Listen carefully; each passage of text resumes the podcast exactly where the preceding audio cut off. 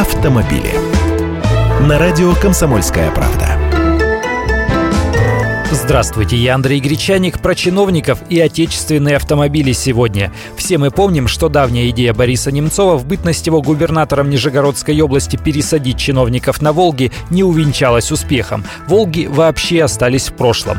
Теперь чиновникам запретили ездить на служебных иностранных автомобилях, но это же лукавство. Это все равно, что запретить россиянам пить иностранную газировку. Кока-кола и Пепси все равно разливается в России.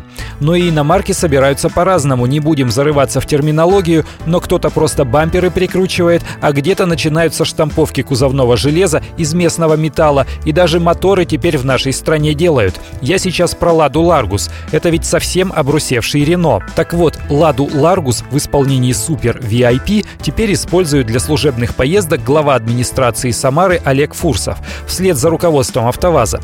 Только чиновник не купил эту машину, а пользуется по договору об эксплуатационных испытаниях, заключенному по 30 июня. Взамен менеджер АвтоВАЗа регулярно получает технический отчет об эксплуатации этого транспортного средства. Ларгус этот необычный, серийно такие не делают. У него двухлитровый мотор от Renault Duster, улучшенная отделка салона и два места сзади сзади вместо дивана. Прямо лимузин, хотя с виду почти обычный сарай, только цвета мокрый асфальт и с оригинальными легкосплавными дисками. Посмотрим на перспективы этой машины. Автомобили.